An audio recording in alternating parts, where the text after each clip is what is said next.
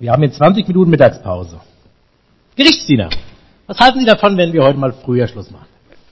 Aber, aber Herr Richter, das wird nicht gehen. Äh, da sind noch drei Zeugen für eine Befragung. Gerichtsdiener, wollen Sie mir sagen, was geht und was nicht? Entschuldigung. Schicken Sie sie weg. Soll nach der Pause wiederkommen. Aber, aber Herr Richter, nur ein Wort noch. Also, diese Befragung wurde ja von ganz oben angeordnet. Das geht um diesen Tumult, den die Nachfolger von diesem gekreuzigten Jesus da angezettelt haben. Und ein Händler ist dabei, ähm, ein, ein angesehener Mann äh, mit Connections nach ganz oben, der ist schon sehr verärgert wegen dieser Vorladung. Na gut, bringen wir es halt hinter uns. Verschieben wir die Pause, meinen knurrenden Magen. Holen Sie den ersten Zeugen. Ja.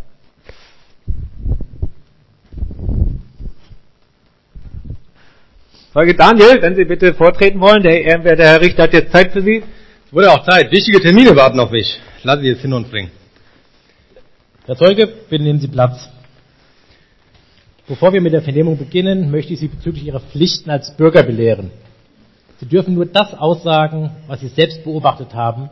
Sie müssen die unbedingte Wahrheit sagen und dürfen nur auf meine Fragen antworten. Haben Sie das verstanden? Ja, Herr Richter. Können Sie bitte anfangen? Ich habe nicht ewig. Sie sollen nur antworten. Haben Sie das verstanden? Ja, Herr Richter. Also gut. Nochmal von vorne. Beschreiben Sie mir bitte ganz genau, was Sie am letzten Feiertag vor genau 14 Tagen in Jerusalem beobachtet haben.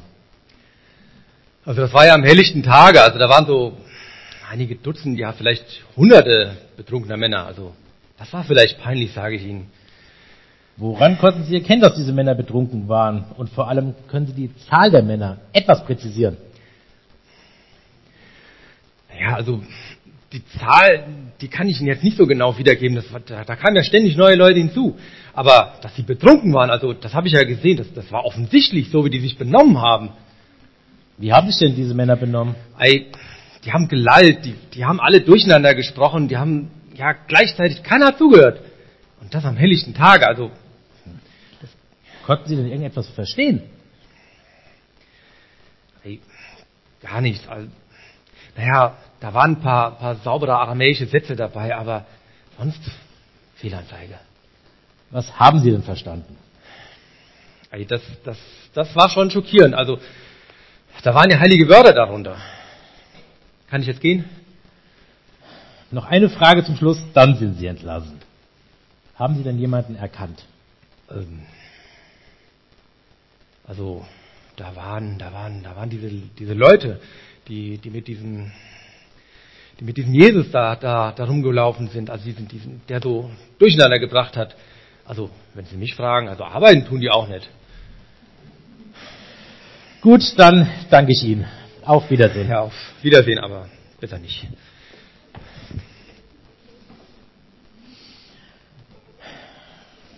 Gerichtsdiener, was halten Sie von dieser Sache? Ja, also wenn Sie mich fragen. Ja, äh, nur zu, ich, ich frage Sie ja. Ja, also ich, ich kann das irgendwie nicht so ganz glauben, dass die Männer da alle betrunken gewesen sein sollen. Also ich habe noch nie gehört von so von so Massenpartys auf öffentlichen Flächen. Da, da müsste ja auch der Wein in Strömen geflossen sein. Ob, obwohl man sagt ja, dieser Jesus soll Wasser in Wein verwandelt haben. Jesus ist tot, das wissen Sie doch. Das ist bezeugt. Hier habe ich die Zeugenaussagen.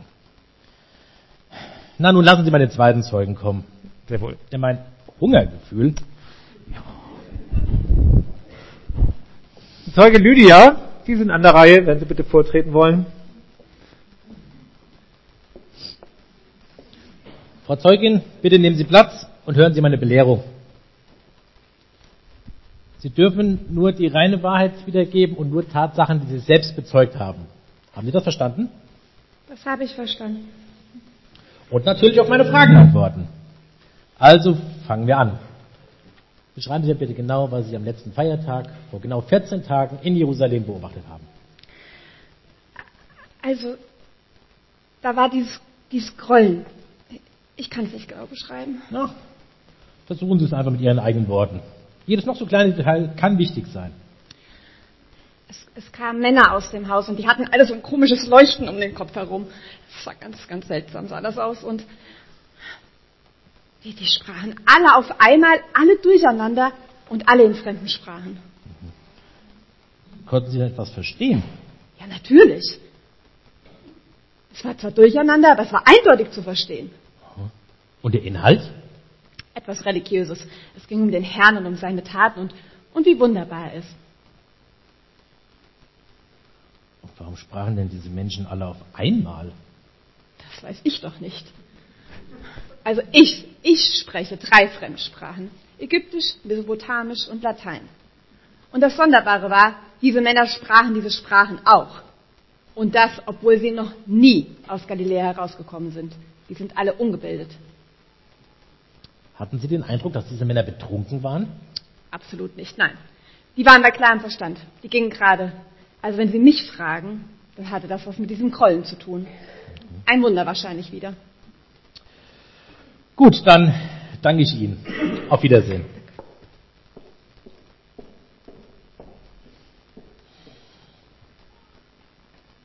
Das wird ja immer verrückter. Wie passen denn diese beiden Zeugenaussagen zusammen? Also, Herr Richter, wenn Sie mir eine kleine Anmerkung erlauben. Ja, ja, nicht so schüchtern. Also, also diese zweite Zeugin schien mir doch sehr glaubwürdig zu sein. Vor allen Dingen hat sie ja nur berichtet, was sie auch selbst gesehen hat. Wohingegen der erste Zeuge gleich mit seiner Interpretation, die Männer wären betrunken gewesen, daherkam. Naja, das Wunder war aber auch interpretiert. Das stimmt. Hm, ja. Na dann lassen Sie mal den dritten Zeugen kommen. Wir werden doch wohl noch hinter die Wahrheit kommen. Sehr wohl. Ach, und äh, machen Sie mal. Ich habe Hunger. Ähm, Zeuge Michael, Sie sind an der Reihe. Bitte nehmen Sie Platz. Auch für Sie gilt, bitte nur die Wahrheit sagen. Fangen Sie an. Ja, also das war so. Ähm, Jesus hat zu seinen Jüngern gesprochen und dann ist er in den Himmel aufgefahren. Herr Zeuge, bitte reißen Sie sich zusammen. Jesus ist tot. Sie sollen nur das berichten, was am Feiertag geschah. Ja, aber Jesus ist nicht tot. Er ist von den Toten auferstanden und er ist seinen Jüngern erschienen. Wer kann das bezeugen? Äh, Petrus, Johannes, Jakobus, Andreas, Philippus. Schon gut. Gerichtsdiener. Schreiben Sie den Namen auf und laden Sie die Herren vor. Ja, sehr wohl. Also, was geschah am Feiertag? Der Heilige Geist ist über die Jünger und die Gläubigen gekommen. Deshalb konnten auch alle in verschiedenen Sprachen sprechen. An diesem Tag sind viele Menschen zum Glauben gekommen. Ich auch. Und haben erkannt, dass er der versprochene Retter ist. Das ist, das ist einfach wunderbar. Okay, dann, äh, ja, dann danke ich Ihnen für Ihre Zeugenaussage. Auf äh, Wiedersehen. Wiedersehen und Shalom. Ich wünsche Ihnen alles Gute.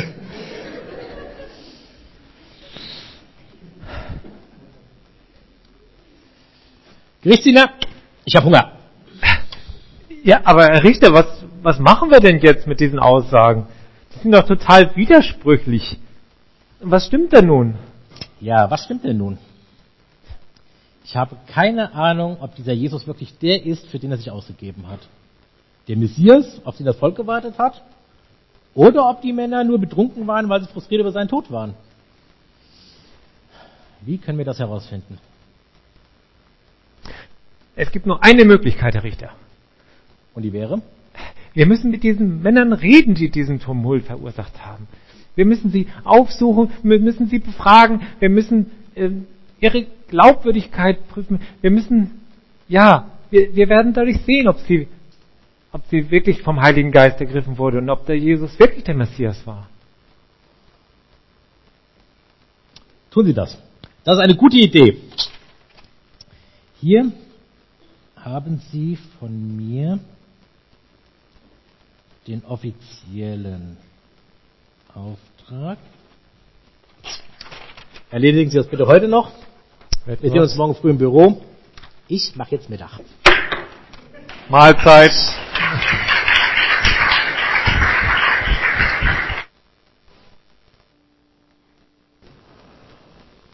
Ja, das war ja schon interessant mit dem, mit den drei Zeugen in dem Theaterstück.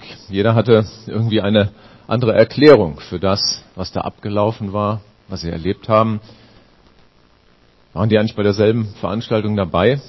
Aber gut, Donald Trump hat auch am letzten Dienstag in England ähm, gelobt, dass tausend, äh, Tausende ihn bejubelt haben.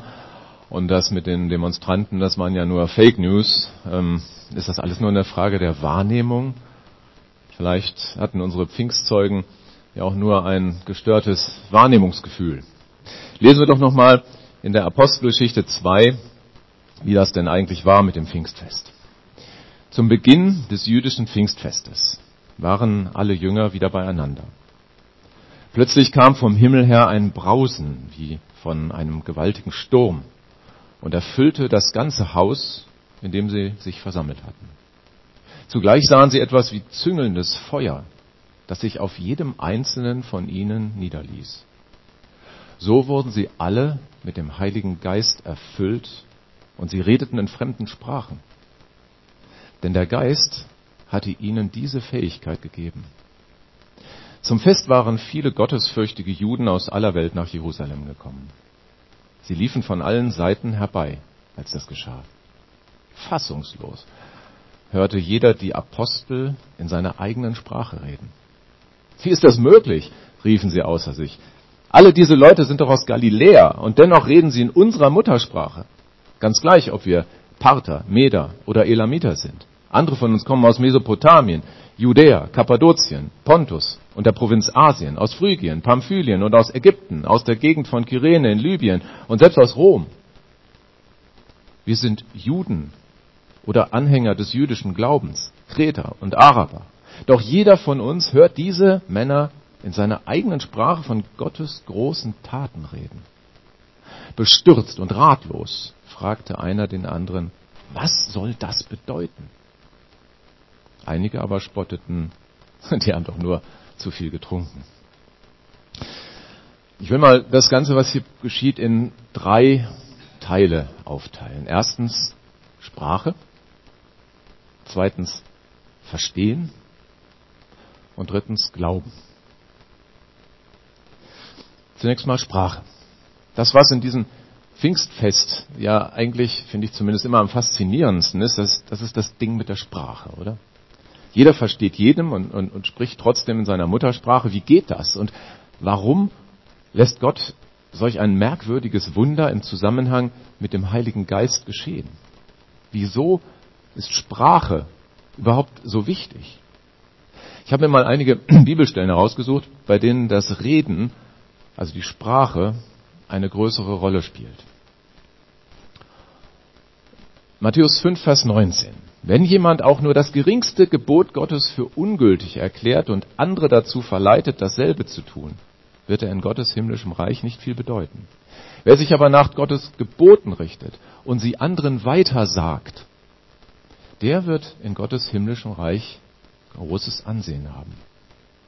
Oder Matthäus 8, Vers 28 bis 32, da treibt Jesus bei zwei Männern Dämonen aus. Und wie tut er das? Mit der Peitsche oder mit Fäusten? Nein, er sagt, fort mit euch. Und kurz danach heilt er einen Gelähmten. Und er sagt nur, steh auf, nimm deine tragbare und geh nach Hause. Er spricht nur. Gott spricht und es wurde Licht. Schon in der Schöpfungsgeschichte ist das Wort Gottes das, was Leben bringt. Und so steht es auch am Anfang des Johannesevangeliums. Am Anfang war das Wort. Das Wort war bei Gott und das Wort war Gott. Der, der das Wort ist, war am Anfang bei Gott. Und da geht es um Jesus. Jesus ist das Wort. Auch wenn das nicht rein sprachlich gemeint ist, so erkennen wir, wie bedeutungsvoll das Wort ist und damit eben auch die Sprache. Und wenn Widerstand droht, Matthäus 10, Vers 19. Da sagt Jesus, wenn sie euch vor Gericht bringen, dann sorgt euch nicht darum, was ihr sagen oder wie ihr euch verteidigen sollt, denn zur rechten Zeit wird Gott euch das rechte Wort geben.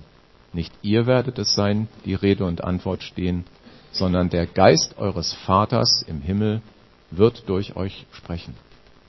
Hier in Vers 20 sind wir am Kern des ganzen Geschehens. Der Heilige Geist, der an Pfingsten zu den Jüngern kam, der macht es auch uns möglich, dass Gott durch uns reden kann.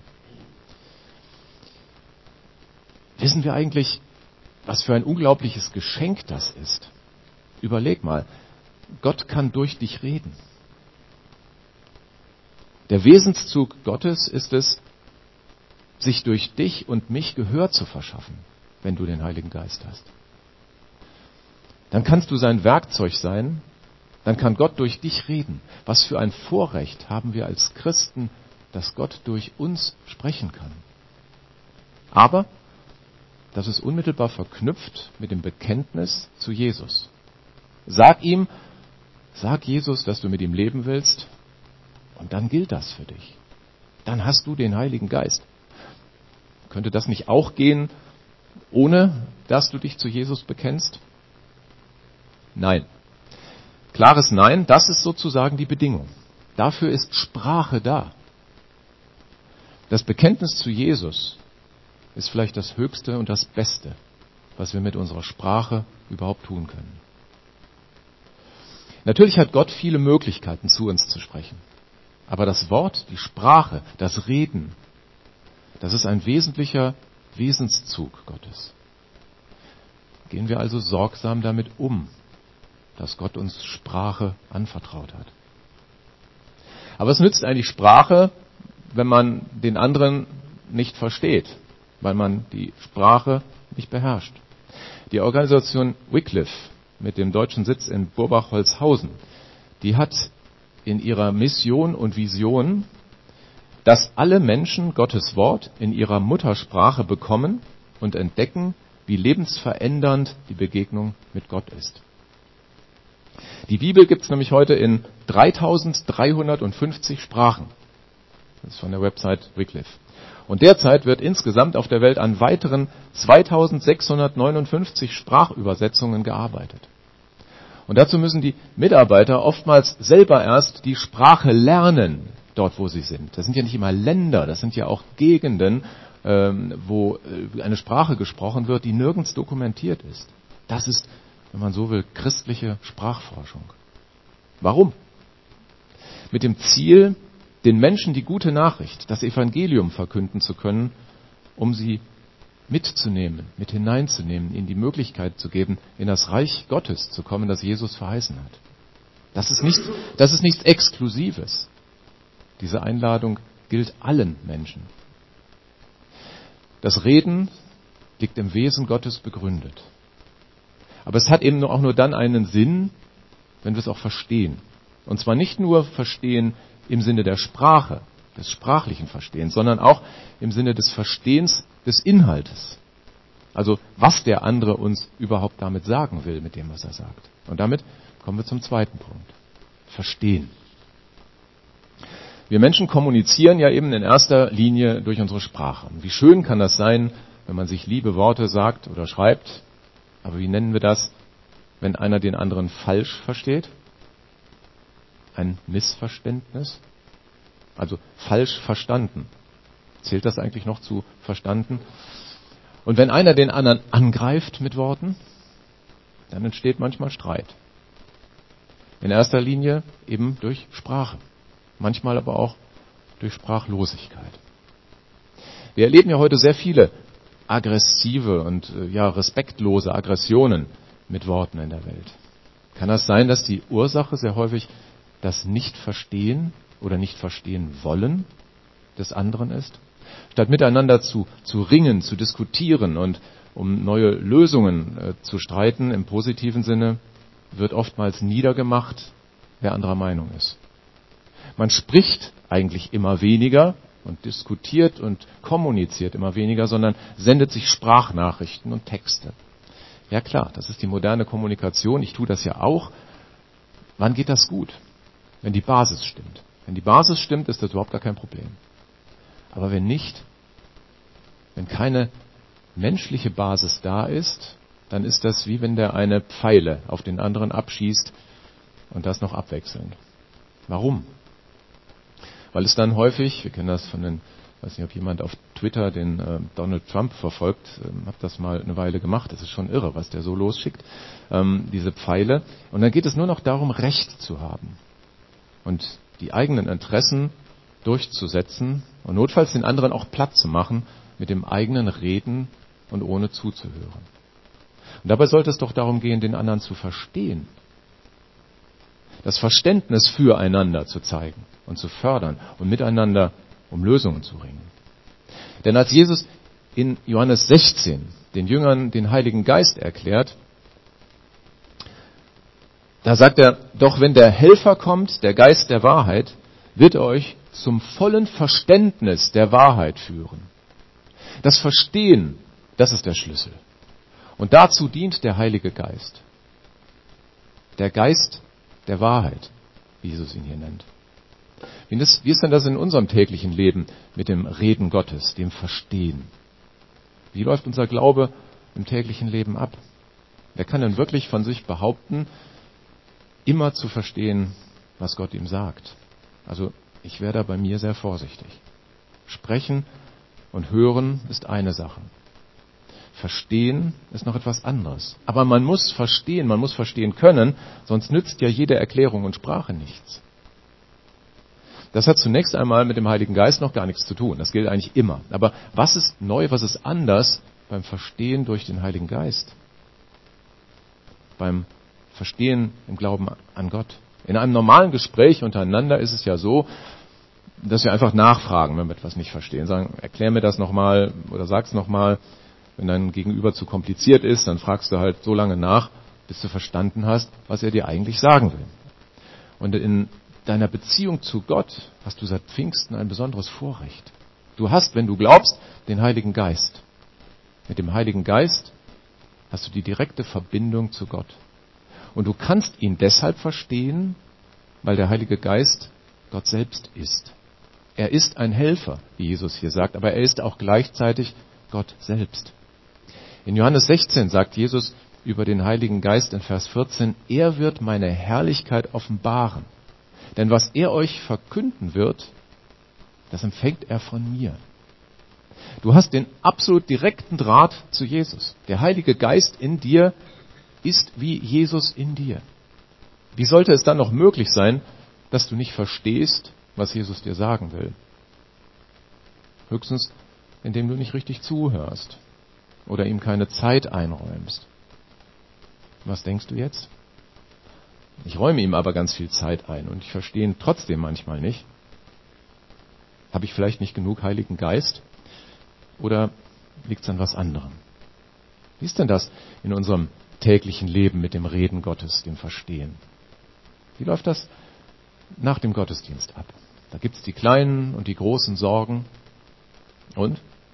Die drücken wir erstmal alle in uns rein. Und dann werden sie immer mehr, wir fühlen uns unwohl wir wissen ja, auf der anderen Seite steht Jesus und ruft und sagt, komm doch zu mir.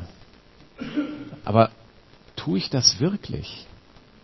Komme ich wirklich zu ihm? Denn normalerweise ist es doch so, wenn ich dann, wenn ich an Jesus glaube, dann geht das doch so ungefähr so. Jesus schenkt mir doch bitte dies und das und lass bitte dies und das gelingen und wende dies und das ab und zum Beispiel ähm, lass mich diese Prüfung unbedingt bestehen. Und eigentlich sagt Jesus, ist das denn die einzige Prüfung, die du in deinem Leben hast? Was ist denn, wenn du die nicht bestehst? Ist dein Leben dann zu Ende? Nein, aber ich, ich muss die Prüfung doch bestehen. Es hängt so viel davon ab. Und du denkst, dass ich nichts mehr für dich tun kann, wenn du die nicht bestehst?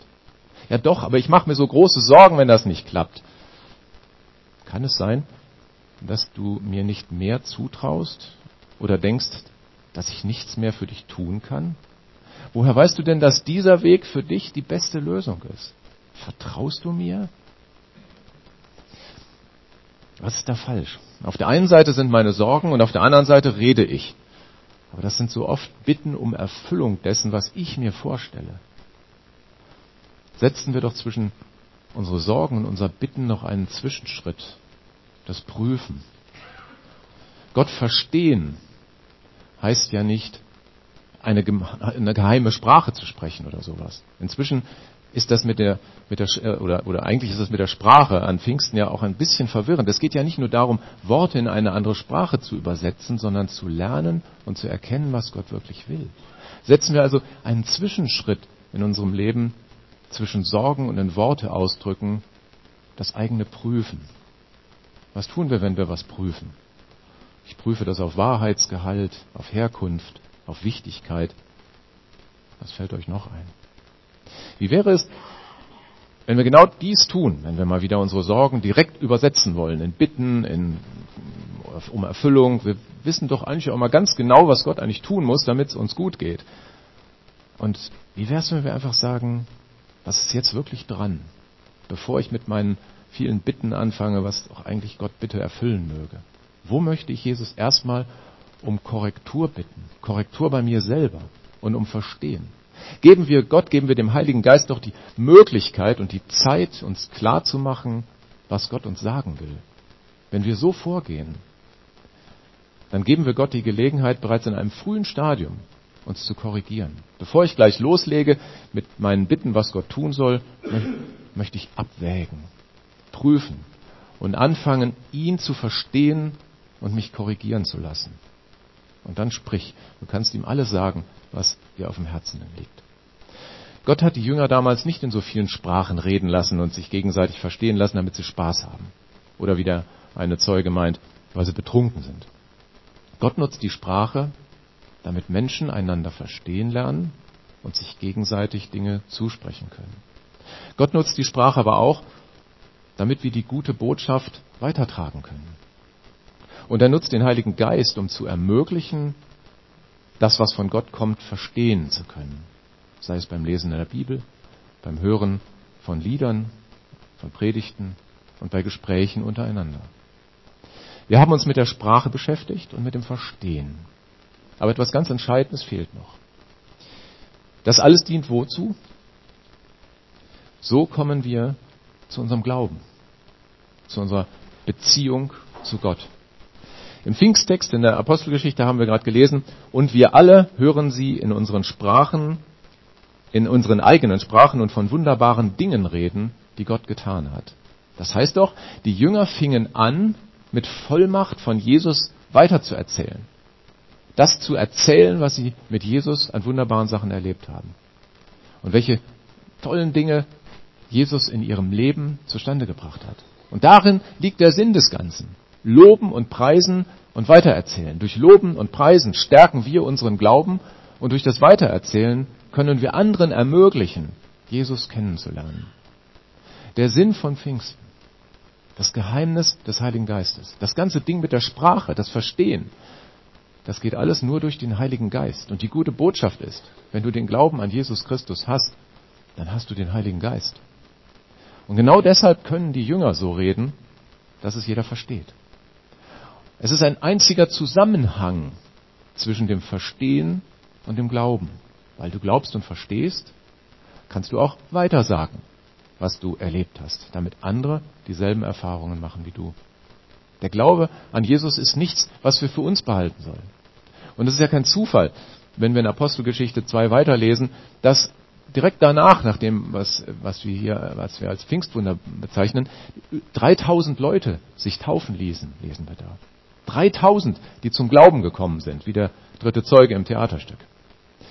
Das ist kein Zufall. Alle Menschen sollen Jesus kennenlernen und die Möglichkeit bekommen, an ihn zu glauben. Und, wie Joel im Alten Testament, wie wir es in der Lesung gehört haben, berichtet, damit alle gerettet werden. So steht es schon bei Joel. Jeder kann Jesus verstehen, der an ihn glaubt. Denn wenn du glaubst, hast du den Heiligen Geist und kannst ihn verstehen. Und dann kannst du deine Erfahrungen mit ihm machen. Bist du dann sorglos? Nein, nicht wirklich. Aber eines weiß ich. Ich weiß, wohin ich mit meinen Sorgen gehen kann. Und ich weiß, dass Jesus immer an meiner Seite ist und dass er mich auf jeden Fall versteht. Auch wenn ich seinen Weg vielleicht nicht immer verstehe. Und das ist das Geheimnis des Wesen Gottes. Er schenkt uns das Verstehen durch den Heiligen Geist. Aber das heißt noch lange nicht, dass wir die Wege, die er uns gehen lässt, immer im Vorhinein verstehen. Ist das ein Widerspruch? Hm, vielleicht manchmal für uns Menschen ja. Ich habe seit einigen Monaten in meinem Beruf ziemlich große Herausforderungen. Das ist manchmal alles andere als einfach. Wie gehe ich damit um? Wenn ich manchmal frage, Gott, was soll das?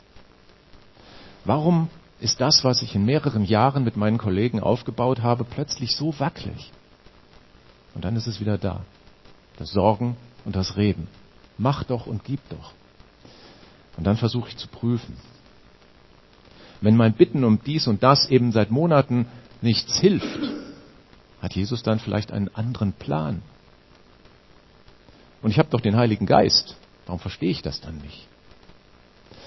Naja, und ich muss halt akzeptieren, dass er mich diesen Weg gehen lässt, damit etwas reift, was ich vielleicht heute noch gar nicht erkennen kann. Verändert das was? Ja, mein Reden mit Gott.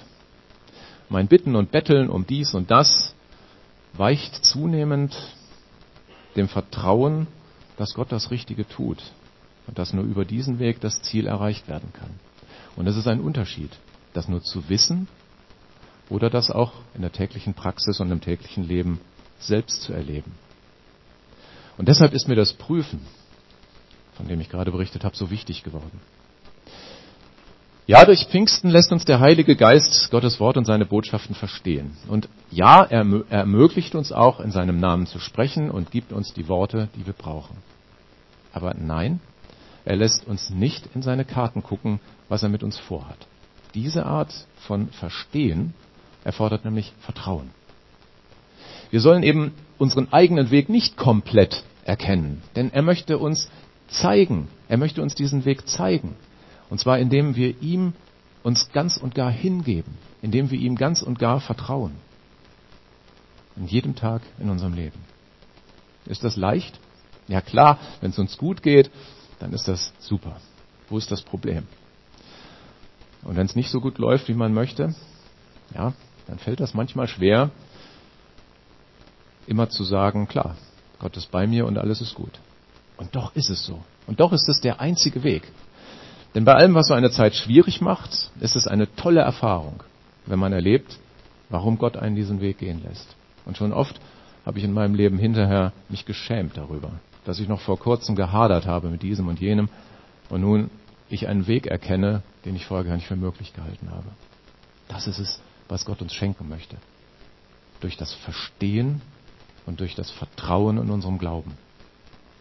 Und ich glaube, genau das steckt dahinter, wenn wir verstehen lernen. Die Sprache ist ein Werkzeug Gottes, welches er auch uns geschenkt hat. Durch unser Bekenntnis zu Jesus dürfen wir Gottes Wort durch den Heiligen Geist verstehen. Durch den Heiligen Geist dürfen wir den Glauben anderen verständlich machen. Und durch den Heiligen Geist müssen wir nichts fürchten, nicht hier auf der Erde und auch nicht, wenn der herrliche Tag des Herrn anbricht, wie es bei Joel heißt. Und im Glauben an Jesus lernen wir sein Wesen kennen. Er will unser Vertrauen. Und deshalb lässt er uns seine Botschaft verstehen, aber er zeigt uns nicht alles im Vorhinein. Und da gibt es tatsächlich Leute, die können mit Pfingsten nichts anfangen. Werden wir uns doch heute bewusst, was der Heilige Geist für unser Leben bedeutet und was für ein wunderbares Geschenk wir damit bekommen haben. Und so segne uns Gott der Allmächtige, der Vater und der Sohn und der Heilige Geist. Amen.